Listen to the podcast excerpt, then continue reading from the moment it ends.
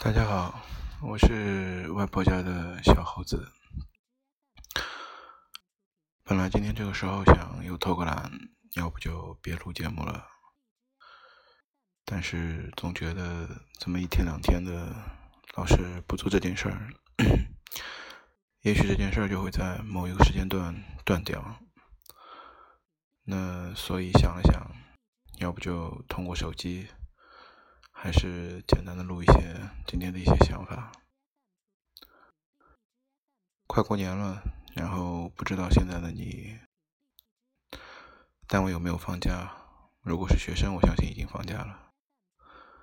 过年我们无非面对的最多的就是走动亲戚、朋友聚会，然后看上去好像是一个挺长的时间。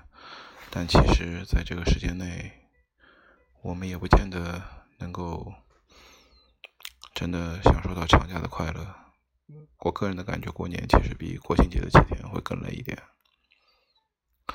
但不管怎么说，这个对中国人来讲比较重要的一个日子，在这一天，我们大包小包，然后，嗯，我记得国外有个段子曾经说过。中国每年都会在二月份进行一次很大的全民的军事演习，然后你们会看见地图上他们众多的人蜿蜒曲折的从南到北，从北到南。